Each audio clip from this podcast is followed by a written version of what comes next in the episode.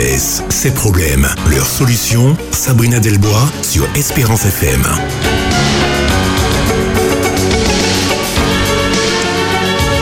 Bonjour à toutes et à tous. Merci de nous accompagner pendant cette heure sur Espérance FM dans votre émission La jeunesse, ses problèmes, leurs solutions.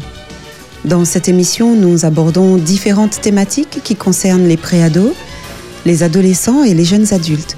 Notre défi est de trouver des outils pour les aider à surmonter et dépasser les difficultés qu'ils rencontrent. Cette émission est la vôtre, vous qui êtes parents d'ados, responsables de jeunes, enseignants ou pasteurs.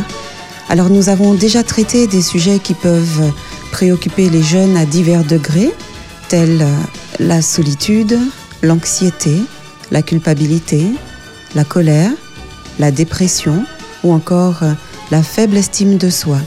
Vous trouverez l'intégralité de ces épisodes en podcast sur Spotify en tapant Espérance FM ou sur l'application Espérance Média.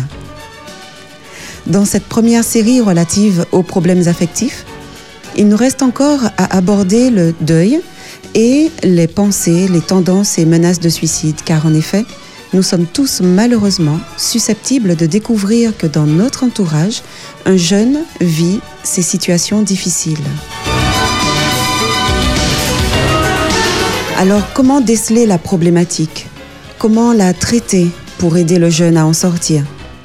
Être en mesure de cerner le problème, d'en repérer les causes et en connaître les effets, comprendre le point de vue biblique sur ce problème et savoir comment réagir, tel est l'enjeu et tel est l'objet de cette émission.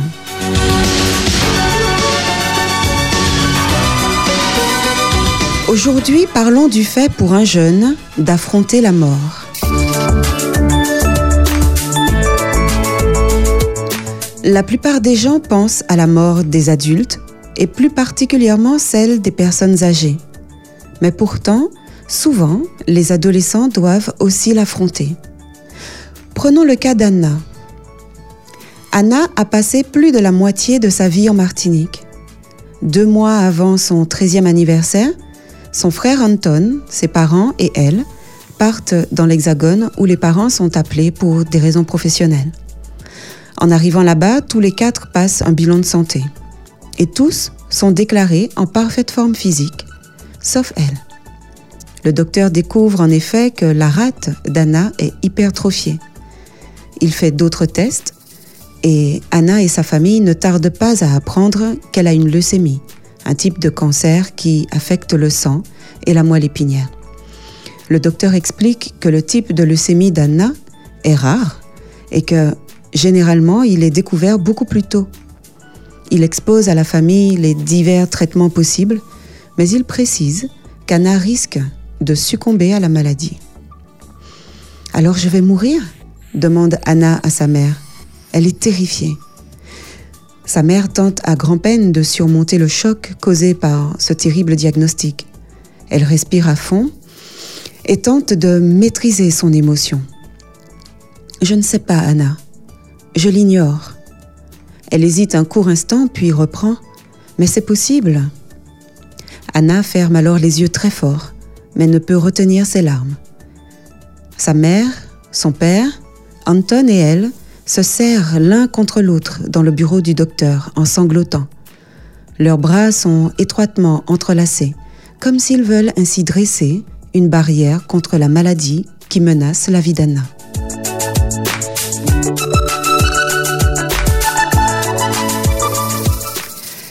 Les statistiques de l'INSEE pour l'année 2020 révèlent les principales causes de décès des moins de 25 ans en France, y compris dans les territoires ultramarins.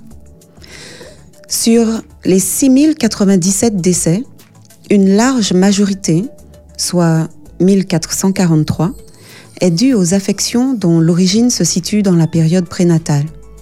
Mais 542 décès sont dus à des tumeurs, 464 à des suicides, 451 à des accidents de transport, 166 sont dus à des maladies circulatoires et 109 décès sont imputables à des maladies de l'appareil respiratoire. Ces chiffres sont disponibles sur le site de l'INSEE. Ils révèlent que bien qu'un grand nombre d'enfants meurent de façon inattendue, lors d'un accident par exemple, beaucoup d'autres doivent affronter la réalité de leur mort prochaine à la suite d'une maladie cardiaque ou d'un cancer. Ces jeunes se voient forcés de regarder en face un problème d'adulte alors qu'ils sont encore à un âge très tendre et ce processus engendre souvent un cortège de difficultés.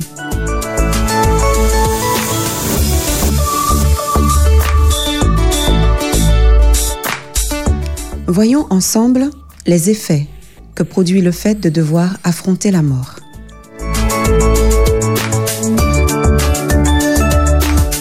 Un adolescent menacé de mort connaîtra, comme tout le monde, un éventail d'émotions très diverses et parfois fugitives.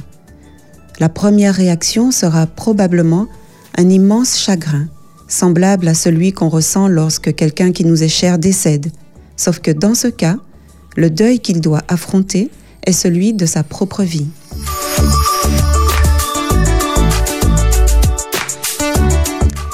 La célèbre étude d'Elisabeth Kubler-Ross a prouvé que le deuil comportait cinq étapes.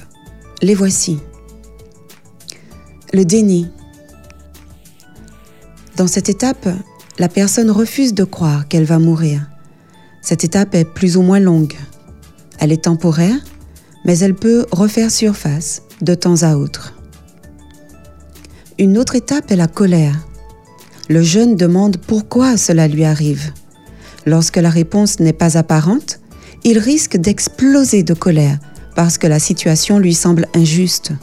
En même temps, il peut se sentir coupable d'éprouver ce sentiment. Une autre étape est le marchandage. C'est généralement une tentative pour retarder sa mort en parlementant secrètement avec Dieu sans rien dire à personne.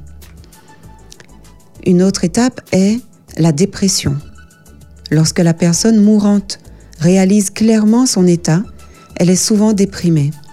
Cette étape survient généralement lorsque les symptômes de la phase terminale de la maladie deviennent indéniables. Et enfin, une autre étape est l'acceptation. Quand la personne mourante parvient à surmonter les sentiments et les conflits qui l'ont agitée, elle finit par accepter le fait que sa fin est proche. De nombreux autres effets, qu'ils soient physiques, psychiques ou psychologiques, accompagnent ces cinq étapes du deuil. Les symptômes physiques ne s'appliquent pas seulement à une personne qui pleure la perte d'un ami ou d'un bien-aimé, mais cela s'applique aussi à la personne qui affronte elle-même la mort. Le docteur Olson répertorie ces signes physiques ainsi. Une respiration difficile, sifflante, la gorge nouée, une impression d'épuisement physique et un manque de force et d'endurance. Des symptômes digestifs comme la perte du goût et de l'appétit, la bouche sèche, des aigreurs d'estomac, les autres symptômes sont l'insomnie ou à l'inverse l'excès de sommeil, les maux de tête et une incontrôlable envie de sangloter. Les effets psychiques maintenant. La perspective de mourir dans un avenir proche cause un grand bouleversement mental qui comprend des effets psychiques.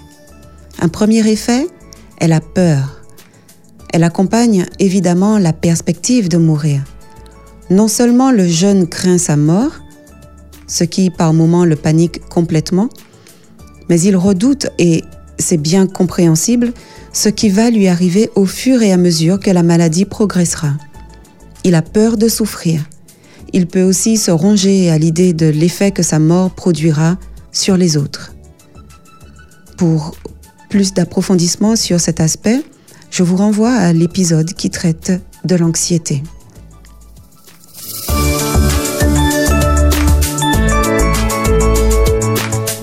Un second effet est la culpabilité.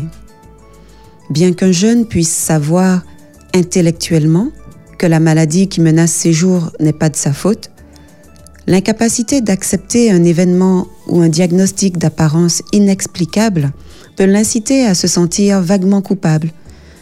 Il peut en venir à penser ⁇ je dois avoir fait quelque chose pour mériter ça ⁇ ou même parfois il peut se dire ⁇ si j'avais davantage lu ma Bible, Dieu ne me ferait pas ça. De telles réactions de culpabilité, explique le docteur Olson, reflètent en réalité une tentative de reprendre le contrôle de sa vie après avoir reçu un coup aussi douloureux qu'éprouvant. Pour rappel, l'épisode 3 de notre série traite de la culpabilité. Là encore, vous le trouverez sur le compte d'Espérance FM de Spotify.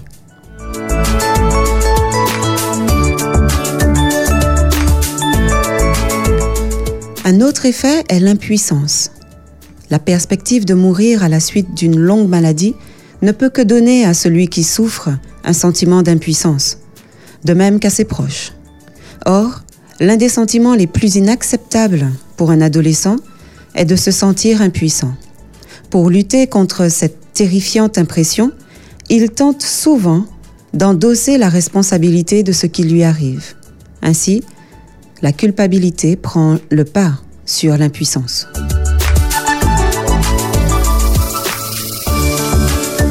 Un quatrième effet est le ressentiment. Souvent, un jeune qui doit affronter une maladie incurable, suivie de la mort, montre du ressentiment, surtout envers ceux qui sont les plus proches de lui et qui l'aident le plus. Il peut en vouloir à ses amis et à ses frères et sœurs parce qu'ils n'ont pas, eux, euh, l'obligation d'aller à l'hôpital, de subir des traitements et de mourir dans la fleur de l'âge. Au fur et à mesure que la maladie progresse, il risque de devenir amer parce qu'il a besoin d'être aidé par les membres de sa famille. Marie-Beth Moster, l'auteur de Quand le docteur vous annonce que c'est un cancer, écrit, donc elle écrit, le problème d'accepter de l'aide est étroitement lié à l'intense désir du patient d'être normal et non pas différent des autres. Comme par moments il est réduit à dépendre totalement des autres, son estime de soi subit des coups terribles.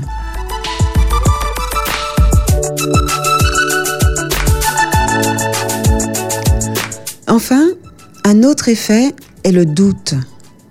Souvent, ceux qui sont atteints d'une maladie mortelle demandent ⁇ Mais pourquoi ?⁇ Parfois, nous nous posons la question parce que nous cherchons vraiment une réponse. Nous croyons que si nous comprenons la raison de notre épreuve, il nous sera plus facile de la supporter. Mais d'autres fois, notre question est plus rhétorique. Nous élevons une protestation furieuse, tout simplement pour être entendus. Les pasteurs et les conseillers éprouvent le besoin d'apporter une réponse à ce déchirant pourquoi. Pourtant, il est préférable de se concentrer sur le futur au lieu de tenter de répondre à des questions insolubles. Plutôt que de chercher à répondre à pourquoi ça m'arrive, il vaut mieux répliquer comment vas-tu faire pour...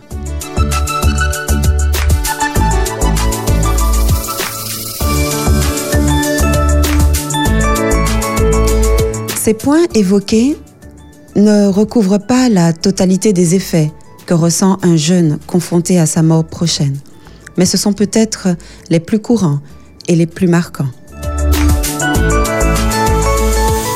Avant de passer à la section consacrée à la perspective biblique de ce problème que peuvent rencontrer les jeunes, je vous propose d'écouter la chorale de Cannes avec ce titre Tiens bon.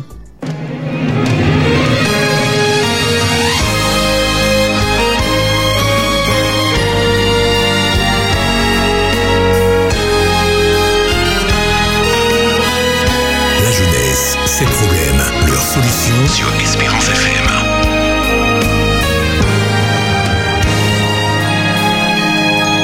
Quand tu fais tout ce que tu peux, et quand Dieu seul sait ce que tu vis, accablé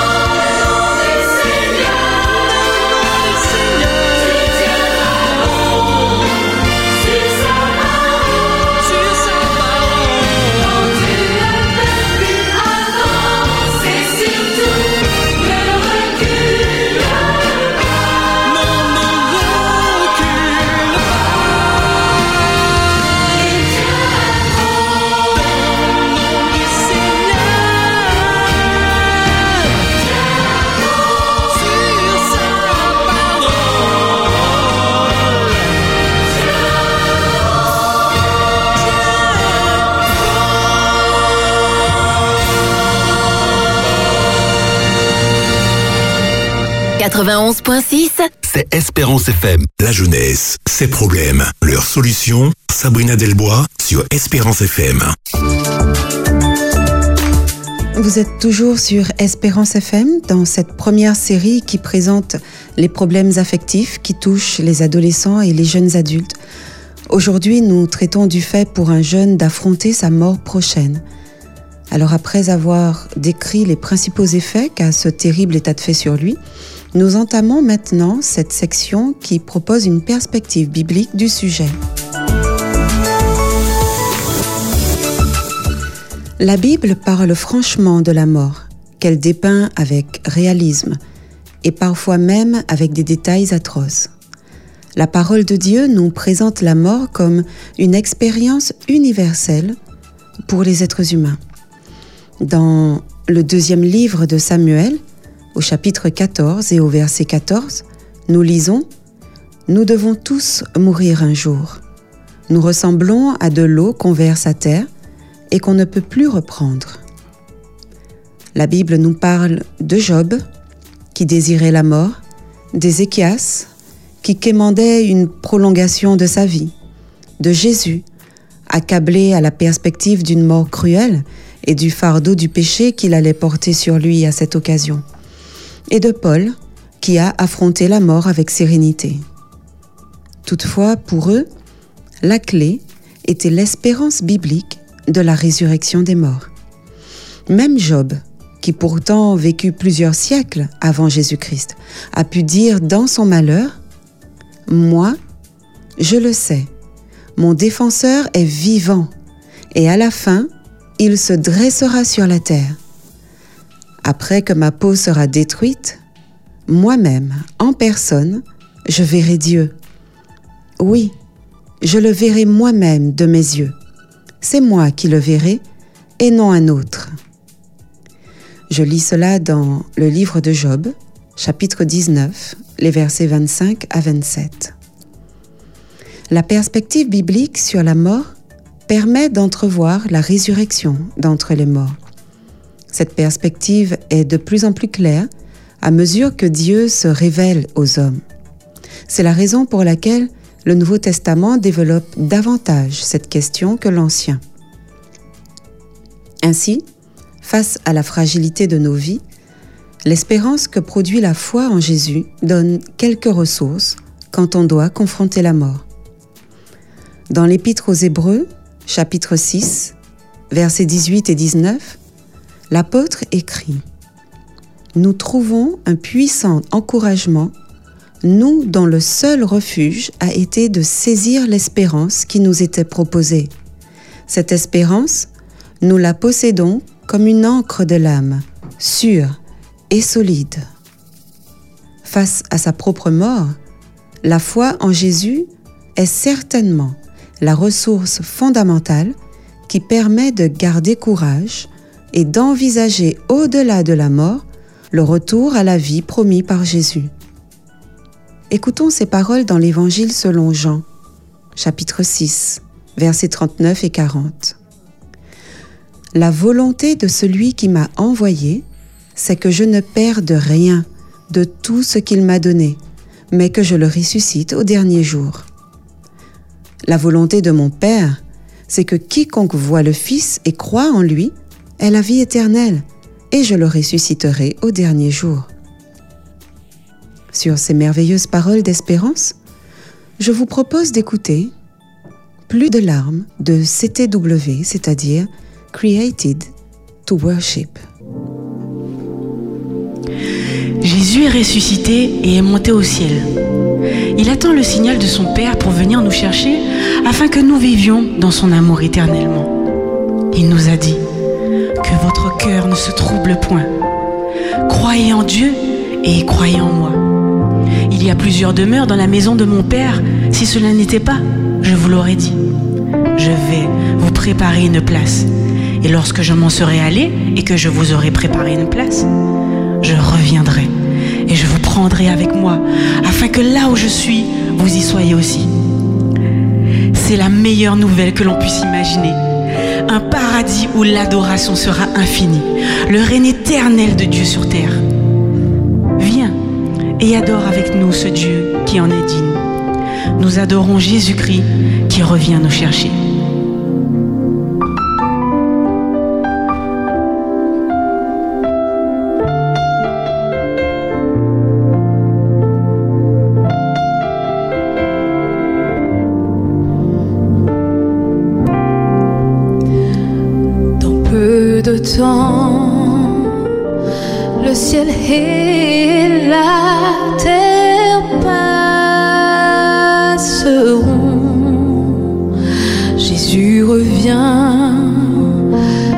Sa gloire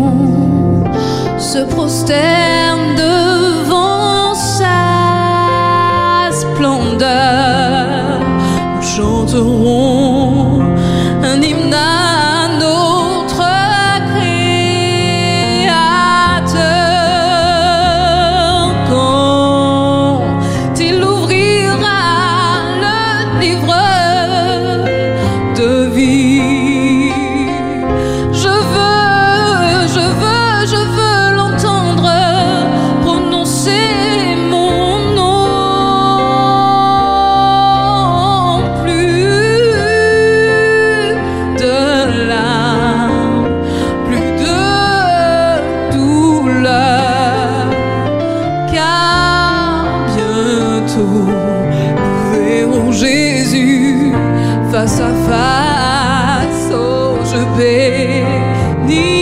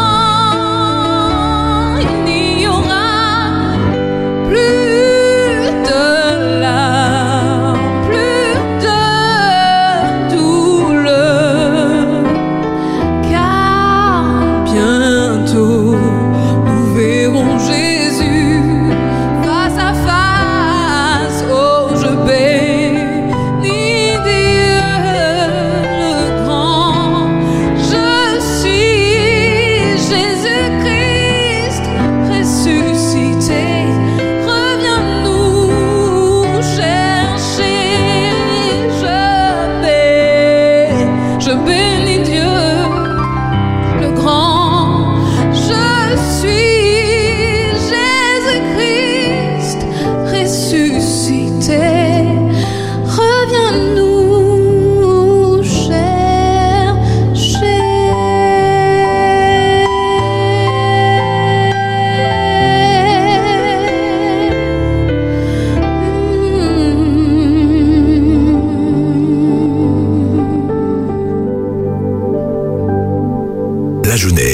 ses problèmes, leurs solutions sur Espérance FM. Dernier volet de cet épisode, Affronter la mort sur Espérance FM. Alors, euh, quelle aide apporter à un jeune face à la mort? L'adolescent ou le préado qui doit se préparer à la mort est probablement dans un état mental et émotionnel fragile. Vous, responsable de jeunes, parents ou conseillers, pouvez l'aider. Je vous propose un processus. Écoutez. Que vous soyez parent du jeune ou non, vous ne pouvez pas lui rendre plus grand service que de lui prêter une oreille attentive. Faites-lui savoir qu'il a parfaitement le droit d'exprimer ce qu'il ressent, mais ne faites pas pression pour obtenir de lui des confidences. Attendez-vous à des explosions de larmes et de colère, ainsi qu'à des périodes de mutisme. Quoi qu'il arrive, restez disponible. Soyez un auditeur réceptif et attentif.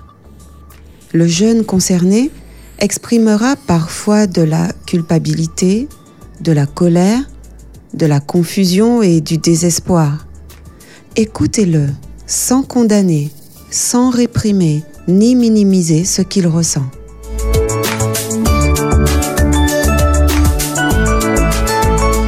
Sympathiser. Conseiller un mourant nous oblige à remettre en question notre propre position. Avons-nous accepté notre propre mortalité?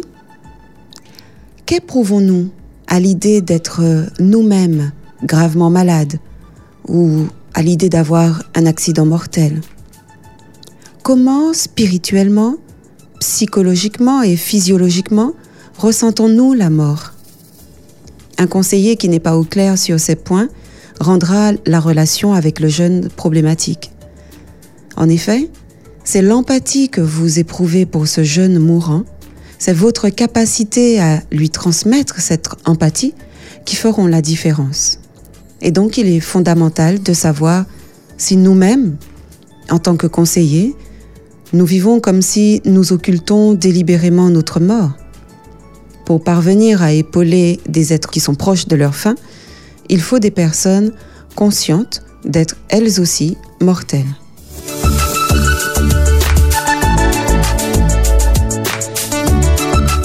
Soutenez. Il est essentiel d'accepter ouvertement les sentiments, les pensées et les explosions émotionnelles du jeune.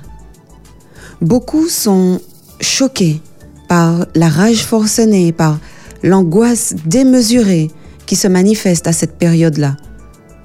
Mais ce n'est pas le moment d'émettre des platitudes du genre ⁇ ça suffit, tu as assez pleuré, maintenant ressaisis-toi ⁇ ou bien ⁇ Inutile de te mettre martel en tête, je suis sûre que tout ira bien.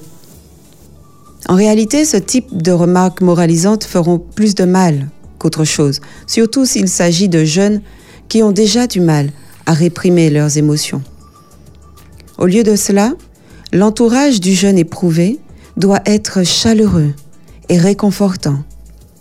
Les adolescents n'ont pas besoin d'être submergés de phrases euh, de phrases euh, plates en fait. Ils ont besoin d'être baignés dans une atmosphère remplie d'amour.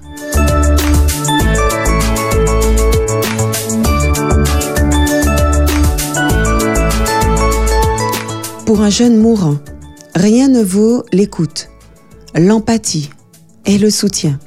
Mais vous, adultes qui vous en occupez, vous pouvez aussi l'aider en l'aiguillant ainsi. Priez avec lui. Réconfortez-le avec la parole de Dieu, en vous gardant soigneusement de lui faire des sermons ou de lui asséner des platitudes. Incitez-le avec tact à chercher le secours de Dieu dans la prière. Amenez-le à se tourner vers Dieu, à se confier en lui, à croire en lui et à se réfugier en lui. Aidez-le à prendre des décisions, en particulier dans les domaines qui concernent directement son état. Aidez-le concrètement. Je veux dire, conduisez-le chez le docteur ou alors procurez-lui des livres adéquat, etc.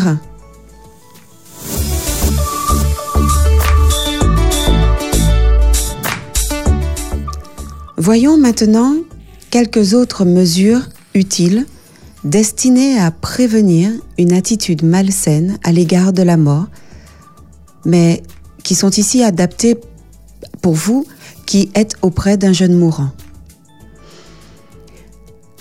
Développer une attitude saine à la maison. Quand les parents parlent franchement de la mort, les enfants apprennent que c'est un sujet qu'on peut aborder sans crainte et dont on peut discuter de façon naturelle. Cela permet de corriger les idées fausses et de répondre aux questions. Certes, jamais un jeune ne peut être totalement prêt à mourir, mais l'ouverture d'esprit au niveau de la famille facilite la communication et rend les discussions sur la mort plus naturelles.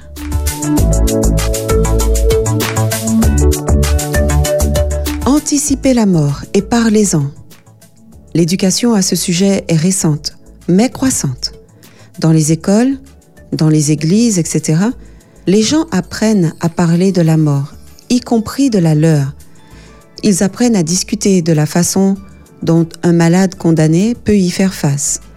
Ils apprennent les différentes étapes du deuil, etc.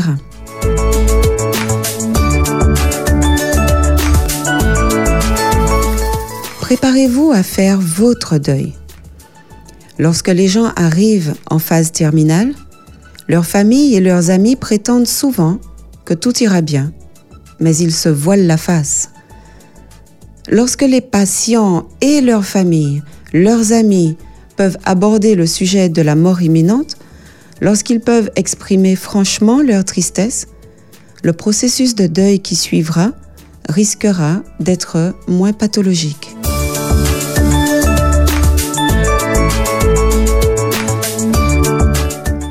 Sur le plan de la compréhension théologique, la Bible parle abondamment de la mort du sens de la vie, de la réalité de la promesse de la vie éternelle avec Christ et de la souffrance liée au deuil. On devrait enseigner et comprendre tout cela avant que la mort ne survienne.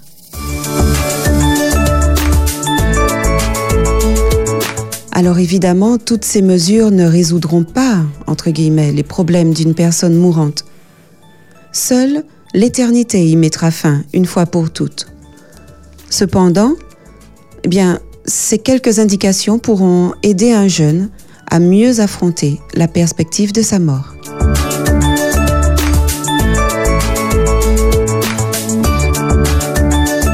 Enrôler. Il est important de vous assurer que votre jeune interlocuteur, même s'il risque de mourir prochainement, il est important qu'il participe à l'élaboration de son avenir, même si cet avenir est bref et même s'il est problématique. Dès que possible, tout en lui laissant largement le temps de s'épancher, incitez-le à prendre des décisions, comme par exemple à quel traitement il accepte de se soumettre, quel médicament il choisit de prendre, ce qu'il veut dire à sa famille et à ses amis, les projets ou les buts qu'il désire atteindre, et même la façon dont il souhaite que son enterrement se déroule. Évidemment, l'essentiel est de s'assurer que le jeune est prêt pour l'éternité et qu'il s'est confié à Jésus pour être sauvé.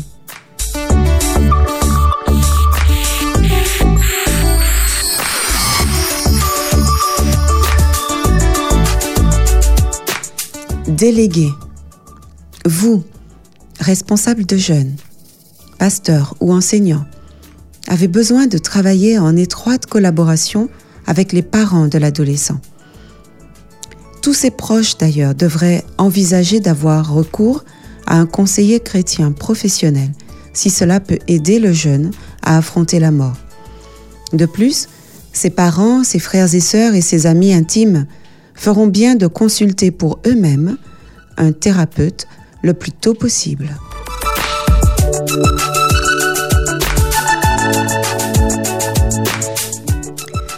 Je vous propose comme lecture complémentaire cet ouvrage de Roland Meyer, Le retour à la vie. C'est un petit livre de théologie qui explique ce qu'est l'homme et, qui traite de ses origines jusqu'à son retour à la vie. Ce livre est édité chez Vie et Santé. Et puis euh, cet autre ouvrage du psychiatre et psychothérapeute français Christophe Fauré, euh, le titre est Accompagner un proche en fin de vie. Cet auteur n'est pas chrétien, mais c'est un grand spécialiste qui explique dans cet ouvrage comment écouter, comment comprendre le proche et comment communiquer avec les médecins. Vous trouverez ce livre en, en livre de poche. Je peux dire en fait que ces deux ouvrages sont complémentaires. L'un donnant l'approche biblique de la mort et de la résurrection des morts, et l'autre fournissant de précieux éléments quant à l'aspect relationnel de l'accompagnement du proche mourant.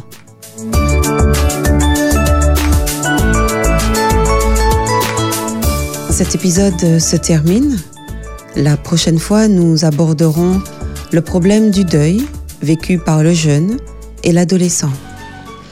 Merci à Davis pour la réalisation de cette émission et euh, retrouvez l'ensemble des épisodes en podcast via la nouvelle application Espérance Média ou encore via Spotify sur le compte d'Espérance FM.